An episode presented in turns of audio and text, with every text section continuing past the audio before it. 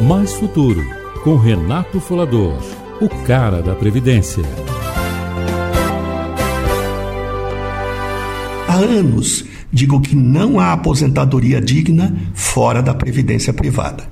A previdência social é importante em qualquer nação, mas nunca passará de uma previdência básica para evitar a miséria do idoso e do incapaz. Aqui mesmo, nesta reforma, o ministro Paulo Guedes tentou implantar a capitalização, de forma errada, na minha opinião, pois tem que haver contribuição patronal. Não passou agora, mas podem estar certos que virá em seguida, como obrigação e não como opção. Aqueles que ainda torcem o nariz perguntam: por que as maiores multinacionais e estatais no mundo todo oferecem previdência privada para seus colaboradores? Afinal, teoricamente, não é lá que estão as melhores cabeças? Mas vamos aos fatos.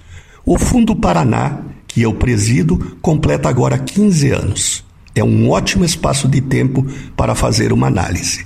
Quando fazemos uma previdência privada, é estabelecida uma meta atuarial, ou seja, quanto vai render o investimento de nossa poupança previdenciária anualmente. A meta do Fundo Paraná é de 4,5% acima do INPC, ou seja, 4,5% real todo ano.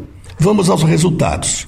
Temos no Fundo Paraná três tipos de planos: agressivo, que investe 40% em fundo de ações, moderado 20% e conservador 5%. A rentabilidade foi, respectivamente, de 361%, 328% e 329% ou anualmente. Agressivo 11,19%, moderado 10,61% e conservador 10,64%. Lembram? A meta é 4,5%. Os que investiram nesse fundo vão receber uma aposentadoria melhor até do que a que projetaram. E tivemos três crises brutais nesse período.